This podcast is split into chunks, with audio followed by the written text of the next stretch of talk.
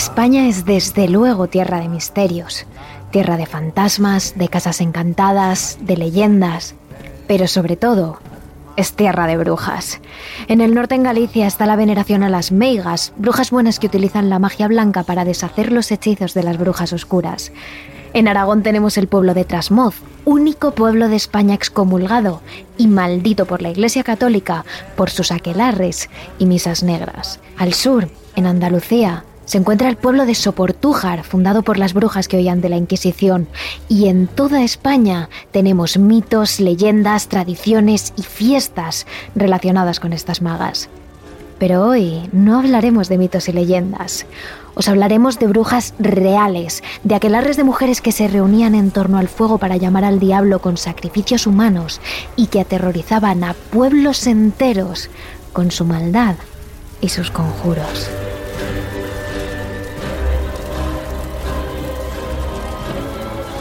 Terrores Nocturnos con Emma Entrena y Silvia Ortiz.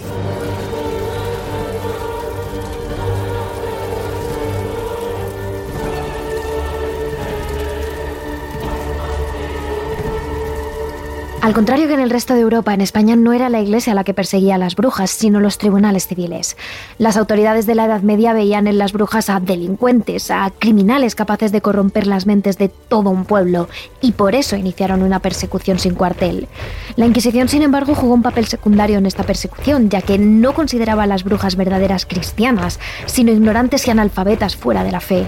Incluso fue bastante indulgente con ellas, ya que, aunque hubo persecuciones y condenas, en pocas ocasiones se decretó la pena de muerte. Hubo latigazos, multas, exilios, pero nada parecido a la caza de brujas europea de los siglos XVI y XVII.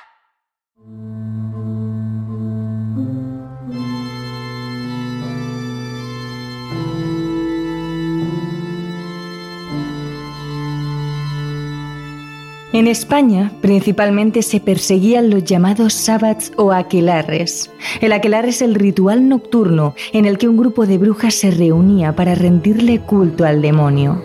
Sucedía medianoche en lugares muy apartados de la civilización y siempre en entornos naturales. Normalmente en las noches de luna llena, un poco antes de las 12, las mujeres implicadas salían de la aldea sin que sus maridos se diesen cuenta, cubiertas con largas capas negras y capuchas que ocultaban su rostro. Atrás dejaban a sus maridos, a sus hijos, el trabajo doméstico, la sumisión y una religión que las trataba como esclavas. Al llegar al bosque, Todas las mujeres, ocultas tras sus capas y en la privacidad que les daba la espesura del bosque, se colocaban en un círculo en torno a una hoguera y un único elemento destacaba en el bosque, un altar de piedra. Frente a él podía haber dos elementos diferentes, un macho cabrío como la representación del demonio encarnado o una de las brujas, la más vieja, que sería la que presidiría todo el aquelarre. En ese momento comenzaba una especie de misa que se burlaba de los rituales católicos y los invertía y pervertía para complacer al demonio. La bruja mayor repartía una hostia negra, se rezaba el credo al revés y se prestaba culto a lo maligno. Las brujas, mediante cantos y rezos, se sometían completamente a la voluntad del demonio. Casi como esclavas a su servicio, lo veneraban en todas las formas. Y para demostrar esta veneración, estaba la segunda parte del ritual, los sacrificios humanos. Sobre el altar de piedra, las brujas colocaban a su víctima de esa noche, normalmente niños, bebés de pocos meses cuyas madres no eran parte del culto, y después de ofrecérselo al demonio, le atravesaban el corazón con un cuchillo. Por último, las mujeres se desprendían de toda su ropa y entre cánticos danzaban desnudas alrededor del fuego, la leyenda popular cuenta incluso que después comenzaba una especie de desenfreno sexual entre las mujeres del culto y que se llevaban a cabo toda clase de prácticas sexuales prohibidas por la Iglesia Católica justo antes de que las brujas abandonasen el bosque para regresar a sus hogares. Precisamente por todos los mitos que hay en torno a las brujas, podríamos llegar a pensar que todo eran leyendas. Pero no es así. Había brujas, verdaderas brujas escondidas entre las mujeres comunes y corrientes de cada pueblo. Y no nos referimos a esas mujeres acusadas de brujería por ser curanderas o sabias, de las que hubo miles. Nos referimos a verdaderos monstruos, a mujeres que degollaban animales y sacrificaban niños para que sus maldiciones cayeran sobre cualquiera de sus enemigos gracias al poder del demonio.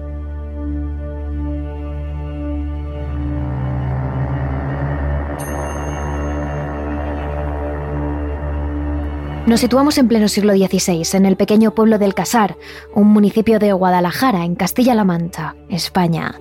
Tras la llegada de Colón a América y el oro que llega de allí, el país está pasando por uno de sus mejores momentos económicos. Y los reyes católicos gobiernan con mano de hierro, con ayuda de la Santa Inquisición, que es quien controla la pureza de sangre y a los herejes, centrándose sobre todo en ejecutar a judíos y a musulmanes que se hacen pasar por falsos católicos. El pueblo prosperaba gracias a la agricultura y a los pequeños mercados medievales, pero tres monstruos se escondían en medio de esta calma. Sus nombres eran Catalina Mateo, Olaya Sobrino y Juana Izquierdo. Juntas formaban una secta. Juntas eran un aquelarre. Juntas eran las conocidas como brujas del casar.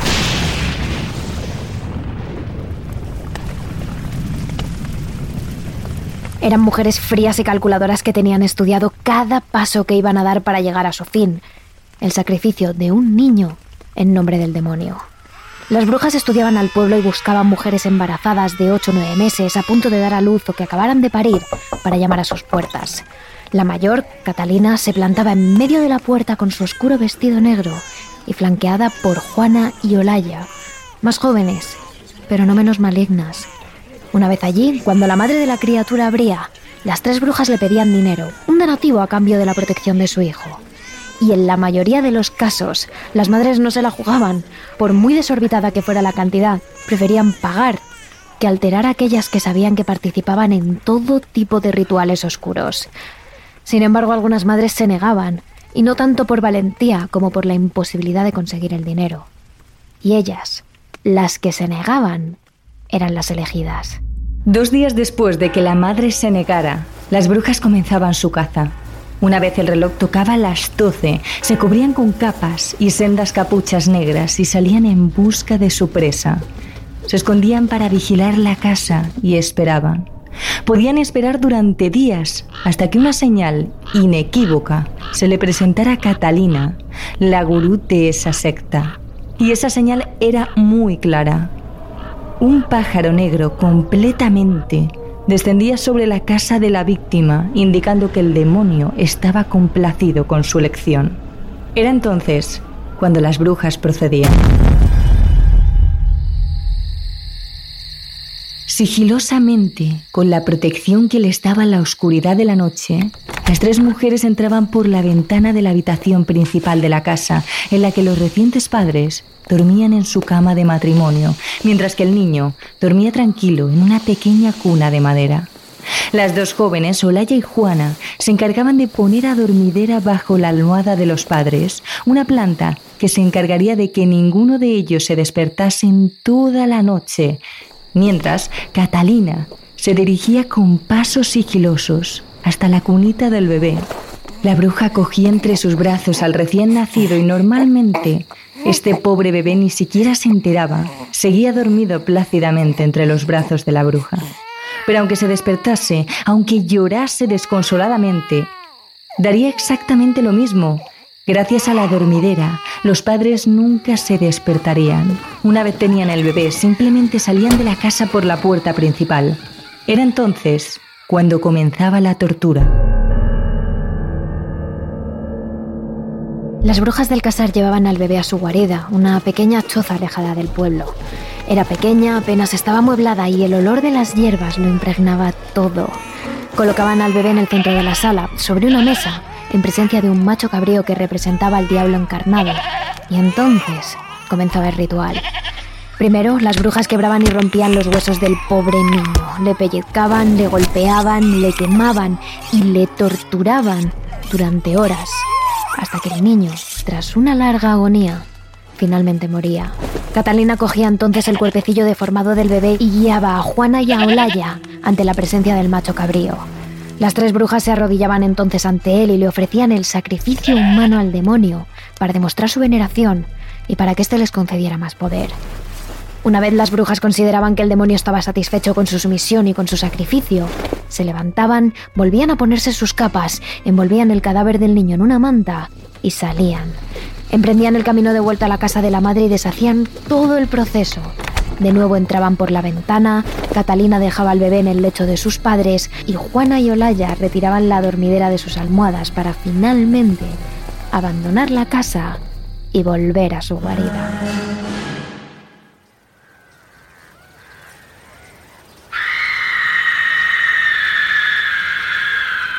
A la mañana siguiente, el grito desgarrado de la madre se oía en cada esquina del pueblo del Casar. Al despertarse, descubría que el pequeño bebé, al que la noche anterior había dejado durmiendo en su cuna, era ahora un cadáver, un cuerpo deformado al que apenas podía reconocer como su hijo. Este era el modus operandi de las llamadas brujas del casar, pero a las que bien podríamos llamar secta o asesinas en serie, ya que de esa misma forma asesinaron en total seis niños recién nacidos, niños a los que separaban de sus padres, torturaban y mataban para ofrecerlos como sacrificio al maligno. Los criminólogos, los expertos sobre brujería y sectas y los historiadores medievales tienen varias teorías distintas.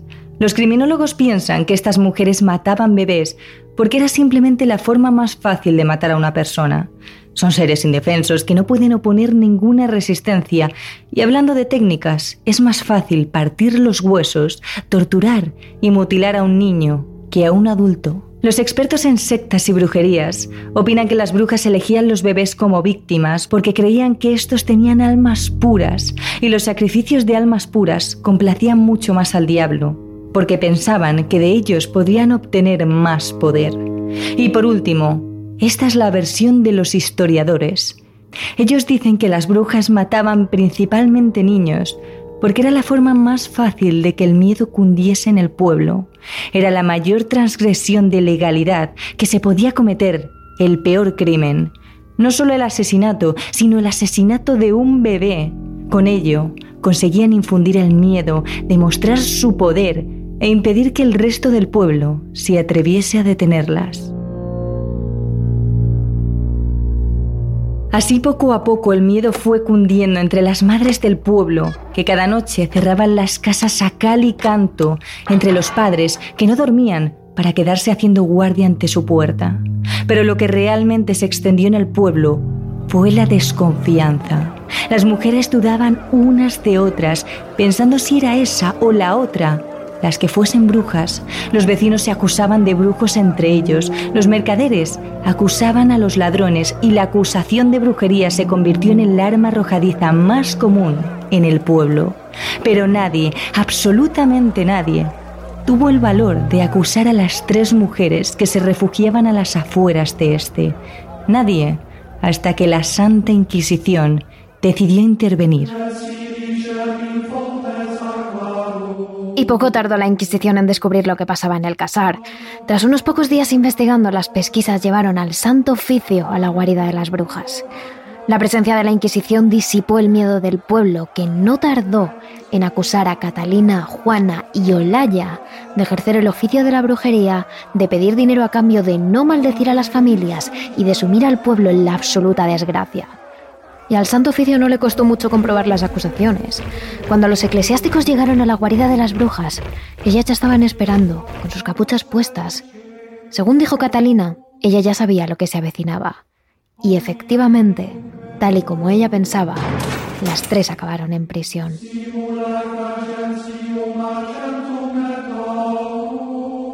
Sin embargo, una vez allí el destino de las brujas del casar sería muy diferente. Catalina confesó todos y cada uno de sus crímenes desde el primer momento. En medio de una andrajosa prisión, sí, pero sentada orgullosamente en una silla y con todas las comodidades. No tuvo reparos en contarle a la Inquisición todos los pactos que había hecho con el diablo, cómo extorsionaba a las vecinas de su pueblo, que por otra parte la habían contratado en varias ocasiones para echar maldiciones y males de ojos. Y por supuesto, no tuvo ningún reparo en contar con todo detalle cómo torturaron, mutilaron y asesinaron cruelmente a los seis niños para ofrecerlos como sacrificio. Incluso, según recoge el auto judicial, llegó a decir que uno de ellos aguantó vivo durante dos días enteros. Diferente fue para Juana y Olaya, que en un principio negaron todos los cargos y haber formado parte en los rituales de Catalina. Pero tras varios días de las peores torturas inimaginables, confesaron. Dijeron que habían ayudado a Catalina en sus rituales, en sus pactos y en sus asesinatos, pero solo porque ella las obligaba y las amenazaba con matarlas si no las seguían. Y la Inquisición, contrariamente a lo que se puede esperar, creyó a las chicas, a quienes no consideró brujas, sino jóvenes de apenas 18 años, corrompidas por la maldad de Catalina. Como ya hemos dicho anteriormente, la Inquisición no fue especialmente dura con las brujas en España, y eso se refleja perfectamente en esta condena. El Santo Oficio consideró a las brujas del Casar culpables de infanticidio, del pacto con el diablo y de ejercer el oficio de la brujería. Como castigo, las condenaron a 200 azotes a cada una, administrados en la plaza del pueblo, donde además deberían retractarse y pedir perdón por sus actos. También debieron pagar una multa y Juana y Olaya someterse a un curso de reeducación en la fe cristiana. Por último, las tres fueron condenadas al destierro. No hubo sentencia de muerte, ni hogueras ni horcas. Las brujas del casar se salieron con la suya y abandonaron el pueblo sin más consecuencias, llevándose su maldad a otra parte. Sin embargo, el pueblo del casar no olvida. Las historias de esas brujas han ido pasando de generación en generación y ha llegado hasta nuestros días. De hecho, a día de hoy, los padres del casar siguen amenazando a sus hijos con esa historia, diciendo que si no se duermen o no se portan bien, llegarán las brujas del pueblo y se los llevarán. Hasta este punto ha perdurado la historia de las brujas del casar. Hablamos ahora de Leonor Rodríguez, más conocida como La Camacha. Es importante destacar que esta ambiciosa mujer no era una bruja, sino una hechicera. La diferencia entre ambos términos radica en la relación que mantiene cada una con el poder oculto, maligno o demoníaco. La hechicera lo que hace es invocar al demonio para servirse de su poder y realizar así infinidad de conjuros, pero no pacta con él ni le jura sumisión. Además se dice que las hechiceras son personas más independientes que realizan su magia en lugares urbanos. Por ello, tienden a ser más solitarias y a evitar los rituales en grupo. La hechicera tiene relación con el diablo, sí, ya que invoca a este en sus rituales mágicos, pero es importante destacar que su trato de amistad con él no sobrepasa ese límite. No hay sumisión ni sexo. Las brujas mantienen una relación diferente con el demonio. Por lo general establecen un vínculo mucho más fuerte, ya que hacen un pacto con el mismísimo Satán, renunciando así a su fe y rindiéndole culto y sumisión. Además encontramos a las brujas en un ambiente más comunitario y rural.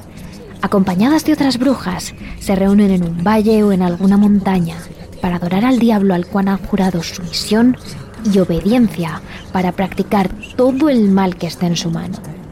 Por último, las brujas llegan a mantener relaciones sexuales con su mentor, cosa que no suele suceder en el caso de las hechiceras, mucho más independientes y reservadas.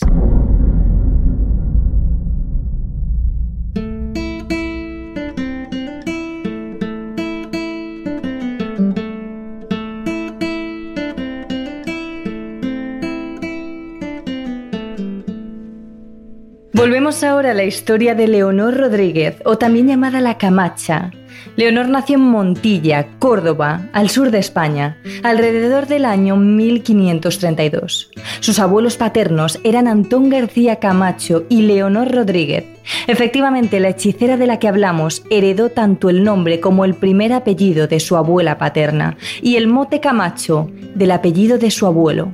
Realmente, tanto su abuela como su madre como la propia Leonor eran conocidas como las Camachas, aunque quien pasó la historia por sus increíbles poderes sobrenaturales fue la nieta se decía que la joven hechicera, además de ser excesivamente ambiciosa, era una persona soberbia y arrogante que se creía por encima del resto.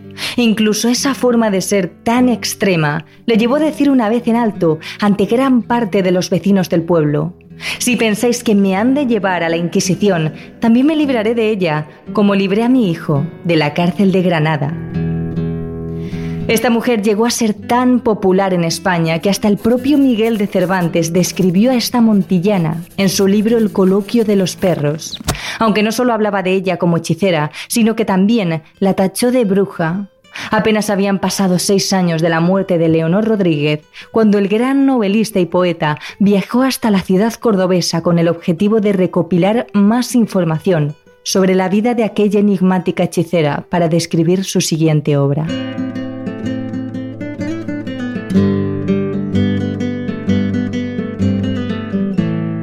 Desde bien pequeña, Leonor Rodríguez habría aprendido mucho acerca de lo relacionado con los conjuros y la magia. Ella aseguraba que poseía un familiar, un demonio doméstico que le ayudaba en sus acciones mágicas. Llevaba a cabo todo tipo de maldades, como crear pócimas con ingredientes de lo más extraños o hacer cercos en el suelo y colocarse en su interior completamente desnuda, invocando así a los demonios. Cuando tuvo edad para casarse, la emparejaron con Antón García de Bonilla, un hombre de lo más normal, que con el tiempo acabó volviéndose completamente loco. Existen registros del año 1556 en los que se confirma que su marido tenía un grave problema de salud mental. Es por ello que se empezó a llamar al pobre hombre como Antón Bonilla, el furioso, ya que aquello que padecía le hacía sufrir desequilibrios psíquicos que le provocaban enormes ataques de agresividad. En el pueblo se decía que era la propia Leonor quien había convertido a su marido en un loco, que gracias a sus pócimas y al demonio que decía ayudarle a realizar los conjuros, había conseguido convertir a Antón Bonilla en alguien completamente distinto que apenas sabía distinguir la realidad de los fuertes ataques de agresividad en los que aseguraba que todo y todos estaban en su contra. Pero lo más llamativo de todo es que incluso la propia Leonor afirmaba haber convertido a su marido en otra persona, en alguien que padecía una grave enfermedad de la cual no existía cura, en un pobre loco. De hecho, la vida de su marido no sería muy larga, ya que pocos años después acabó falleciendo precisamente por esta enfermedad. Alrededor del año 1567, la hechicera desapareció durante cuatro meses de su ciudad, Montilla, y algunos vecinos aseguraban que durante ese tiempo estuvo aprendiendo más sobre hechicería. Se fue hasta Granada para hablar allí con una mora, aunque otras fuentes señalan que era un hombre con quien había contactado para aprender sobre hierbas y esencias necesarias para realizar pociones que hasta la fecha desconocía. Pero a partir de ese momento, Leonor Rodríguez conoció poderosos hechiceros, cristianos y moriscos, que le hicieron aprender todavía más sobre todo aquello. Cuando volvió a su pequeña ciudad natal, la hechicera lo hizo con la cabeza bien alta, más que de costumbre, porque ahora sentía que era, sin duda, una de las hechiceras más poderosas de toda la región. Y así fue como poco a poco Leonor fue ganando fama cada vez eran más los que acudían a su casa en busca de algo que les ayudase a resolver sus problemas. La mayoría de gente lo hacía a altas horas de la noche, bajo una manta con capuchón, para evitar así ser descubiertos por el resto de vecinos. Leonor Rodríguez podía curar prácticamente todo. Podía conseguir que tu media naranja llamase a tu puerta en menos de un día, que tu pelo apenas perceptible creciese fuerte y sano. También podía quitarte de encima un mal de ojo, por el contrario, echar cualquier tipo de maldición a aquella persona a la que más deseases ver sufrir. Su fama llegó hasta tal punto que la camacha comenzó a enseñar la hechicería a otras personas y a cobrar por ello. Empezó a dar clases de magia a unos cuantos interesados, pero siempre teniendo en cuenta que ella debía estar por encima del resto en cuanto a conocimientos sobre conjuro, y por ello evitaba enseñar absolutamente todo. Siempre había algunas pequeñas pociones, algunos hechizos, quizá los más poderosos, que decidía mantener en secreto. Empezó así a ganar dinero por sus clases y se decía que según el momento la camacha hacía pagar a sus alumnos con dinero, con animales, con especias o con plantas que necesitaba en ese preciso instante. En pocas semanas, la hechicera contaba con todo un laboratorio en el interior de su casa. Tenían muchísimos tipos de animales disecados, entre los que destacaban los cerdos, sapos y salamanquesas o escarabajos. Tenía también diferentes tipos de orines, esencias de hierbas que guardaba en frascos, cáscaras de cebollas y todo tipo de materiales que servían a la hechicera para cocinar multitud de pociones. A este valioso arsenal de utensilios se le suma una gran fortuna heredada de sus padres. Tenía bajo su poder dos tiendas y un mesón, heredados de su madre, más riquezas procedentes del padre. Por eso, cuando fue juzgada por la Inquisición, Además de secuestrarle todos sus bienes, le impusieron a Leonor una multa importantísima, equivalente a 150 monedas de oro, conocidas por aquella época como ducados. En concreto fueron los padres jesuitas de Montilla quien comunicaron al Tribunal de Córdoba que en Montilla vivían más de 50 personas que tenían familiares que habían acudido a esa hechicera. Y aunque Leonor Rodríguez hasta el último momento tuvo la esperanza de ser defendida por su villa, fueron hasta 22 los vecinos que testificaron contra ella. Así fue como el 8 de diciembre de 1572, la hechicera salió de Córdoba condenada por ser hechicera e invocadora de demonios, aunque cabe destacar que en ningún momento fue acusada por brujería. En esta acusación, Leonor no estuvo sola, con ella fueron condenadas otras mujeres por la misma causa. Sin embargo, la peor condena, sin duda, era la de la propia Leonor. Todos los acusados fueron obligados a confesar que hicieron un pacto con el diablo, que hacían círculos en el suelo con el objetivo de invocar demonios y que celebraban ceremonias y rituales nocturnos en el cementerio de la localidad. Y según los testimonios de todos los allí presentes, era Leonor, la camacha, la que lideraba este tipo de movimientos. Recibió así la pena más grave de todas. No fue condenada a la hoguera, no fue condenada a morir, pero los castigos que recibió no fueron pocos. Primero, la encerraron en una prisión hasta que se dictara una sentencia y durante ese periodo fue sometida a torturas de todo tipo. La tendieron en el potro de madera atada de manos y pies para estirarla hasta notar cómo se desencajaban todos sus huesos. La liaron unos corceles entre los dedos de las manos y comenzaron a retorcerlos, produciéndole así un enorme dolor que le hacía chillar hasta desgarrarse la garganta. Y esto no acabó cuando salió de prisión. Además de pagar los 150 ducados de multa, fue condenada a recibir 100 azotes en Córdoba, 100 en Montilla y a 10 años de destierro de su ciudad natal, durante dos de los cuales debía prestar servicio público en un hospital de Córdoba. Consciente de que tenía que empezar su nueva vida muy lejos de su ciudad natal, la Camacha creó su propio negocio en Córdoba. Ordenó a su hijo, cuyo nombre era igual que el de su padre, Antonio Bonilla, a vender pañuelos en las ferias y los mercados con el fin de ganar algún dinero extra. Además, debido a la gran pérdida de dinero que sufrió tras su condena, Leonor se vio obligada a vender algunos terrenos como el mesón que tenía en Montilla para conseguir pagarse una casa en la ciudad. A partir de entonces, todo lo relacionado con la hechicería quedó atrás, o al menos eso demostró de cara al público, ya que nadie la vio realizar ningún tipo de conjuro, y su casa dejó de ser un laboratorio en el que guardaba multitud de objetos y materiales para realizar sus pócimas. Finalmente, en 1585, con 53 años, Leonor Rodríguez, más conocida como La Camacha, fallecía entregando su cuerpo a Dios o al diablo. Por lo general, cuando se habla de brujas hechiceras, nos es inevitable remontarnos a muchos, muchos años atrás. A veces parece formar parte de una cultura anterior que hoy es prácticamente inexistente. Pero nos equivocamos si decimos que este tipo de gente ya no está entre nosotros, porque a día de hoy no son pocas las personas que conocen e incluso practican la hechicería y la brujería. El problema es que no desconocemos exactamente quiénes son esas personas. El último registro que se tiene de la existencia de brujas en España data de finales del siglo pasado y principios de este. Hablamos de dos hermanas, Aurora y Nieves, que vivían en una pequeña aldea al norte de España, en Galicia, llamada la aldea de Mato.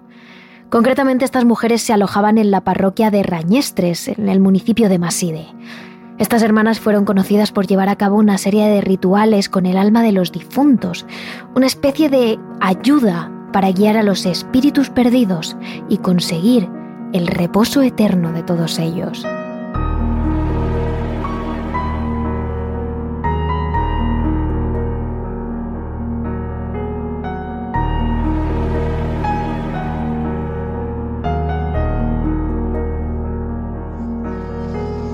Desde que nacieron, Aurora y Nieves jamás se habían separado. El vínculo que las unía era tan fuerte que jamás se interesaron especialmente en conocer gente, en moverse en diferentes círculos o en encontrar a su media naranja. Siempre se tuvieron la una a la otra, así que lo demás daba prácticamente igual. A este fuerte vínculo les unía todavía más su pasión por la naturaleza. La tierra, los árboles, los animales, no son meros objetos o cosas sin importancia. Tienen incluso más relevancia que todos los seres humanos del planeta. Por ello, desde el principio, Aurora y Nieves solían perderse por los bosques, conectar con la naturaleza, estar en armonía con esta, y eso les ayudaba a crecer por dentro como personas. Y así pasaron los años, totalmente fuera del círculo de vecinos que muchas veces hablaban del comportamiento de las hermanas. Incluso hubo un momento en el que el padre de las pequeñas, de la noche a la mañana, dejó de dar señales de vida, desapareció, y los vecinos creen que murió por cualquier enfermedad, pero si algo tienen claro es que su cuerpo no descansa en el cementerio del pueblo. Los aldeanos piensan que las hermanas, junto a su madre, enterraron el cadáver del padre bajo el propio suelo donde vivían.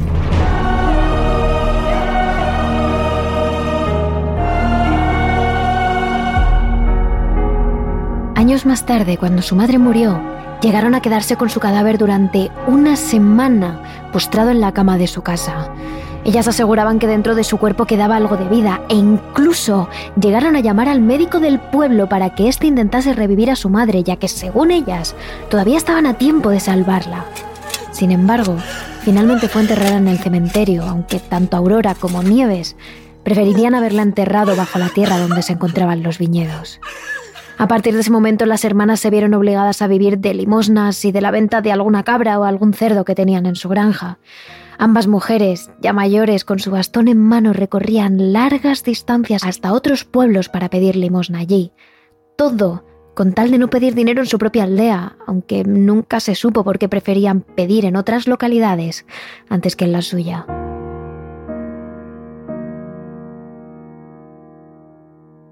Y es en ese punto cuando surge la magia, cuando las mujeres pedían limosna, lo pedían por los defuntiños, es decir, por los muertos. Si alguien les daba dinero, ellas aseguraban que harían algo por las almas de sus seres queridos fallecidos. Lo que hacían entonces era tallar una cruz en una piedra, pintar otra de color blanco en la fachada de su casa y, si podían, representar el espíritu de aquel difunto con una muñeca que colgaban en la fachada. De esta manera y con el paso del tiempo, la casa de las dos hermanas comenzó a tomar un aspecto totalmente distinto. Apenas era visible la fachada principal de la residencia, porque justo delante de esta se levantaban dos montañas gigantescas de muñecos que representaban a los muertos. Además, si se podía ver algún trozo de la pared de la casa, estaba completamente pintada de cruces de color blanco, algunas más grandes que otras, pero completamente lleno. Y así fue como la casa de Aurora y Nieves empezó a convertirse en un lugar turístico para todas aquellas personas que venían de fuera, ya que era imposible no llamar la atención con toda aquella simbología y con esa clase de rituales que realizaban día tras día para ayudar a las almas perdidas a encontrar su camino. Era una forma de representar al difunto, de que los vivos recordaran a alguien que ya no estaba entre ellos. Sin embargo, la casa de las hermanas, que ya eran prácticamente unas ancianas, llegó a quemarse hasta en dos ocasiones. La primera de ellas solo ardía una parte de la casa y los vecinos ayudaron rápidamente a las dos señoras a apagar el fuego. Pero la segunda vez, en el año 1996, fue imposible sacar algo de aquel lugar. Las llamas lo consumieron todo, los muebles, las paredes, incluso el techo de la casa. Pero aunque quedó inhabitable, Aurora y Nieves se negaron rotundamente a abandonar aquel sitio, el lugar en el que habían nacido, la casa en la que se habían criado y en la que ahora querían vivir hasta sus últimos días.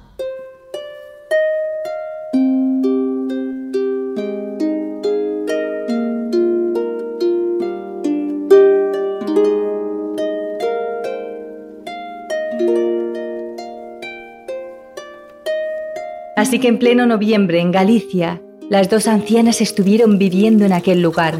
Dormían en la cuadra, entre las ovejas y las gallinas, para no morir de frío, y se alimentaban a base de caldos de verdura que cocinaban en ese mismo sitio. Durante semanas multitud de vecinos acudieron al lugar para convencer a las ancianas de que no podían quedarse más en aquel sitio porque debía ser reformado desde el principio. Muchos aseguraron a las mujeres que lo mejor era vivir temporalmente en alguna residencia allí cercana hasta que consiguiesen reformar la casa y luego ellas volverían a su hogar. Pero tanto Aurora como Nieves respondían lo mismo.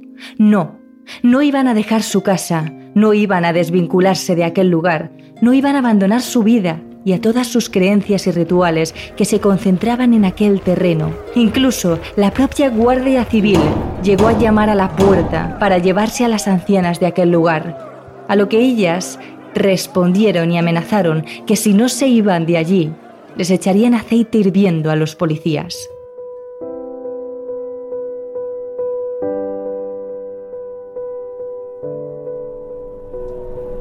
Y así fue como durante algunos días más las dos ancianas estuvieron viviendo en aquel lugar. Pero pasado un tiempo, ambas llegaron a la misma conclusión que el resto de vecinos. Es cierto que querían quedarse en aquel lugar, pero estaban viviendo entre ruinas, dos ancianas y en pleno invierno. Apenas quedaban paredes en pie. Las cruces que antaño adornaban estos muros habían quedado calcinadas, al igual que los muñecos que habían representado las almas de los difuntos, que ahora se habían convertido en una montaña de cenizas. Las dos sabían que esto no podría alargarse mucho más, así que finalmente, el 28 de noviembre, deciden preguntar a la Guardia Civil dónde iban a llevarlas. La respuesta, que pasarían a vivir en una residencia situada cerca de allí, en Carballino. Desde el momento en el que las viejecitas llegaron al lugar pidieron tener una habitación para ellas, con dos camas juntas. Se negaban a dormir en habitaciones separadas. Se necesitaban la una a la otra y no concibían vivir el resto de sus vidas separadas. Ya en la residencia no volvieron a pedir limosnas ni a representar las almas de los difuntos de ninguna forma, pero jamás olvidaron aquellos rituales que las dos realizaron día tras día durante tantísimos años. Aurora Varela falleció el 15 de septiembre de 1997, poco después de llegar a la residencia, y su hermana, Nieves, vivió hasta el 21 de noviembre de 2002.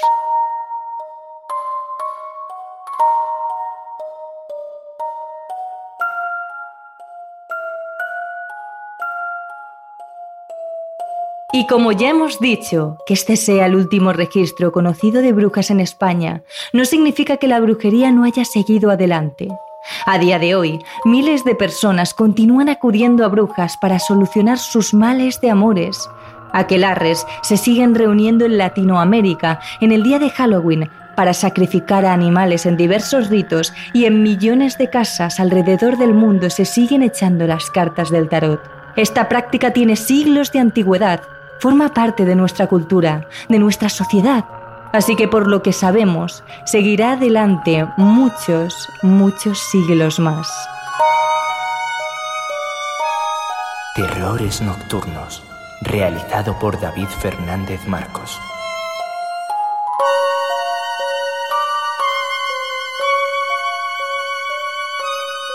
Escúchanos también a través de nuestra cuenta de terrores nocturnos en Speaker, Evox, Spotify, YouTube o Apple Podcast. Y síguenos también en nuestras redes sociales de Twitter, arroba terroresn o en nuestro Instagram, Terrores Nocturnos Radio.